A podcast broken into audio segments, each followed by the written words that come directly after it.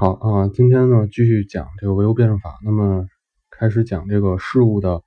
普遍联系与永恒发展。然后，嗯，也希望呢大家可以订阅我们的公众号，然后呢去看一些更多的那个内容，就是不局限于唯物辩证法的这个文案。然后，然后呢也希望大家可以加入我们的这个微信群，然后有什么问题的话，给大家一起讨论讨论。就是，嗯，这个群呢。有很多不同观点的人，就并不是这个，只是说这个马克思主义的人，然后也不是一言堂。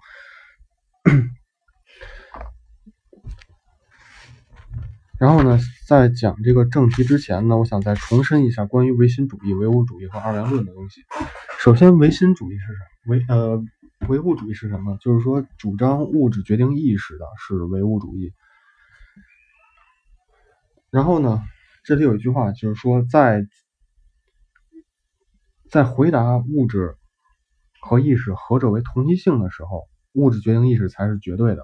那么超出这个范围呢，它就是相对的。也就是说，它超在这个就超出了谁是同一谁是第一性的这个问题这个范围以后呢，就是说事物呢是由物质和意识共同决定的，就是或者说现象也好和这个啊事件也好。它它的这个背后呢，一定是物质和意识所共同决定的。但是呢，这个这里面的意识也是由物质而产生的，这是第一点。然后唯心主义呢，它就是说是意识决定物质。然后呢，这里大家可以想一下，就是有没有脱离物质而存在的意识，这个非常关键。这是我最近在这个更深入的学习了哲学和这个啊经典物理学和数学以后，这个觉得应该重新说一下这块，就是有没有认为是这个有没有这个超出客观存在而存在的意识，这是一个。然后二元论呢，就是说认为物质和意识是两个。独立的存在，就是他们没有谁决定于谁，而是说这个都是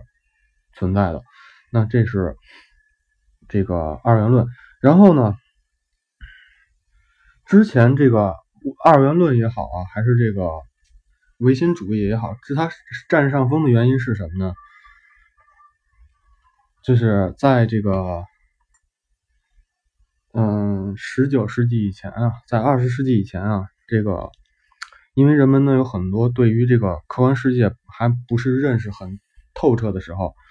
那个时候认为呢有这个不依赖于物质存在的东西，比方说当时还没有发现电子之前呢，认为电就是一种能量，它没有物质的载体，直到发现了电子以后才才知才就是说才才确定啊这个电其实也是由电子是以物质为载体的，而不是说它单纯的是个能量。这个也是在这个就是在人们。对认识光和电的这个之前，然后呢，这个唯能论，然后一直是占的上风。包括这个人们认为光呢，它也是一种纯粹的能量，就是或者说它是个波，它没有这个没有发现光子，然后呢，认为这个光也是不，这个光也是这个没有物质载体的。那么这块呢，都是这个后面呢。因为种种的实验呢已经被推翻了，然后包括这个，直到今天呢，仍然很多人认为呢，一些这个这个宗教的一些这个呃存在，其实是一种能量，就是说它可能它一开始是人，然后呢，它经过很长时间的修行以后，它由人变成了能量。然后呢，理论依据呢是来自于这个能能量守恒定律，就是说从物质，然后这个 E 等于 mc 的平方，然后呢，它这个一开始是有体重的，是有质量的，然后呢，因为它它这个升华了，然后呢，因为达到那个境界了，然后呢，它的所有的质量呢全部都变成能量了，然后呢，这个在这个众生之间这个存在着一种以一种这个能量的形式存在，那这块呢，其实也是因为是对这个。呃，经典物理学的认识呢不够深刻。这个爱因斯坦智能方程啊，它是这样的，就是这块呢，我就简单说一下，大家听懂就听，听不懂就算了。这块呢是由这个居里夫人在这个他研究一些放射性物质嘛，比方说研究镭的时候，就是发现这个一些物质啊，它总是在这个质就放着不动，质量就在减轻，然后呢也没有发现它就是是变成俩了，或者说是嗯。产生什么新的物质了？然后呢，只是发现了它产生了很大的能量，然后呢，然后呢，就认为这个物质呢，就是说通过能量的形式变陡了。那这块呢是是不对的，因为呢，就是其实后面发现啊，衰变它是从一个原子呢变成了两个原子，或者说从一个原子呢。变成了一个原子和一个这个粒子，就是比方说，这个变成一个原子和一个质子，然后那个质子呢以非常高速的这个速度，然后呢就就这个射出去了，然后呢就把这个东西呢带到这个相对论的方程里面，就是说就会发现呢，就是说因为物质它的运动速度越快，然后呢它的这个质量就越高，然后呢那这个质量呢正好就等于这个比方说镭。在衰变之前的这个质量，就是就是说，比方说镭从一百克变到九十九克，然后然后呢有一个这个质子出去了，然后呢这个质子把这个质子的速度和质量带到相对论方程里面，算出一个质子的那个在在高速运动下的一个一个运一个这个质量，这个质量呢刚好就能等于一克，也就是说呢它这个能量依然是以物质为载体的，所以说从这块来讲的话。就是这块是站不住脚的，就是说是这个啊，这个一些这个神圣的一些存在，然后呢是它一开始是人，然后呢因为达到了某种境界变成了这个能量，这块也是不对的。然后我们接着讲，我们开始讲今天正文，就是联系与发展。那今天呢主要讲一下联系，主要三个部分，一个是联系的内涵，然后事物的。事物的普遍联系的原理，然后呢，以及这个普遍这个联系与运动变化的发展这块。那首先联系的内涵，那作为一个普遍的哲学范畴呢，联系是指呢事物内部各要素之间和事物之间的相互影响、相互制约、相互作用的关系。那么联辩证的联系呢，是以物质之间的区别为前提的。那么相互区别的物质呢，又通过联系而相互过渡。那么辩证法呢，就是要求在区别中看到联系，在联系中看到区别。嗯，那这块呢，其实可以再延伸一下，什么叫从区别中看到联系，从联系中看到区别？那么这句话呢，一说出来呢，其实是可以把它推到这个哲学到底是一个什么东西？那么哲学呢，是研究。最一般、最特、最一般、最普遍的规律的一门学问。什么叫做最一般、最普遍？就是一切事物之间的共性。一切事物之间共性，就是说，比方说，比方说一男一女，我说这两个都是男的，那这个不是共性，对吧？这个是不对的。那么共性的是他们俩都是人。那能不能再往上限定呢？比方说他俩是中国人，然后呢，他俩是北京的中国人，然后他俩是。啊，在海淀的北京的中国人，然后是什么什么什么？就比方说，然后再把范围缩小、缩小、缩小，缩小到最后呢，最到最后不能再缩小的时候，就是他们俩的这个最一般的共性。那么这块就是这个哲学的思维在于什么？就是这是一个哲学的思维。那首先呢，联系有三个特点：第一呢是客观性，第二是普遍性，第三是多样性。那联系的客观性呢，是指事物的联系是事物本身所固有的，不是主观臆想出来的。也就是说，这个联系呢，是事物之间联系呢，是这个客观存在的，不是受人的意识为转移的。那么，嗯，有一个王阳明的这个名言，非常的有名，就是关于这个。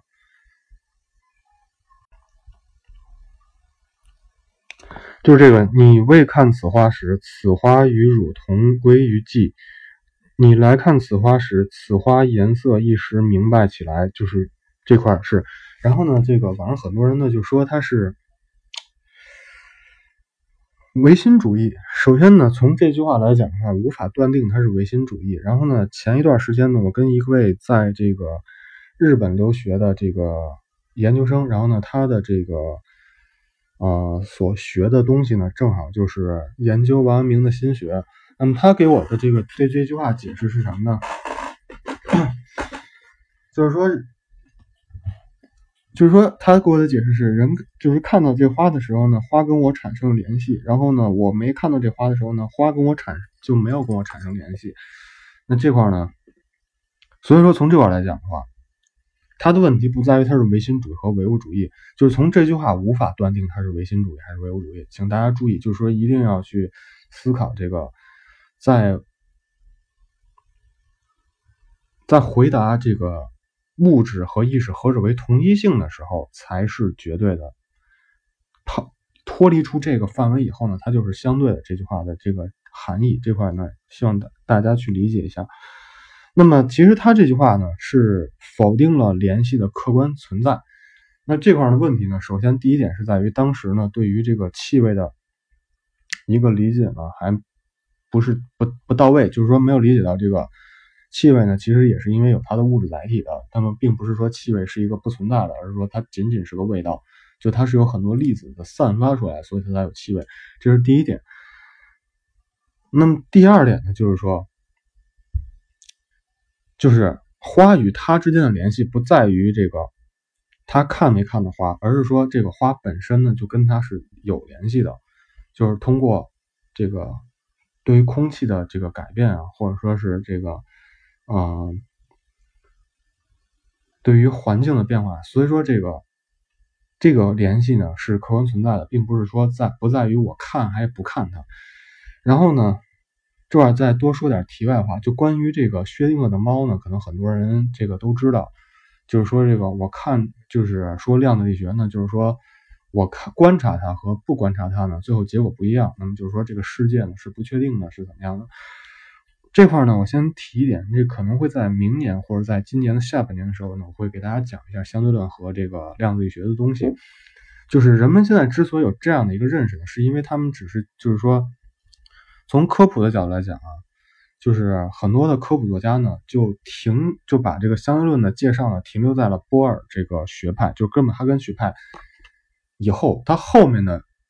学说就是后面的这个学派就不再继续往下讲了，所以说会给大家造成一个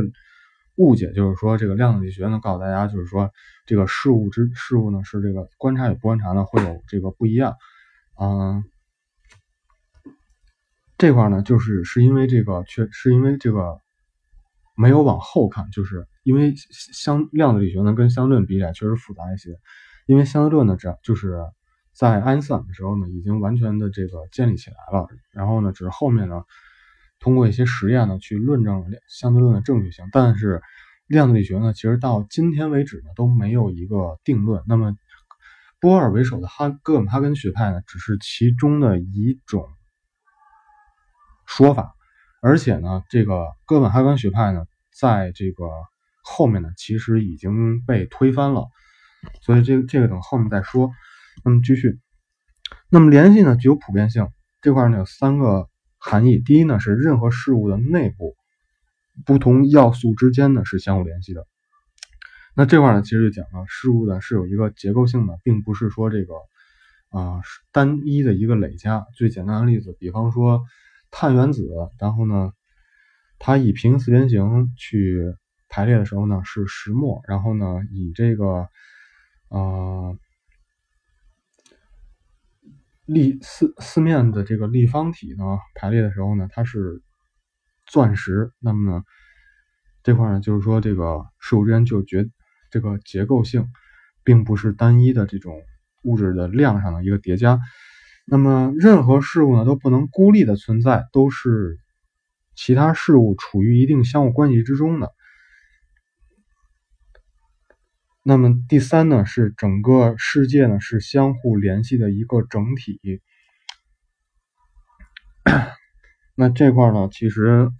在全球化今天呢，越来越显现出来了。比方说，在零八年的时候，因为欧洲的这个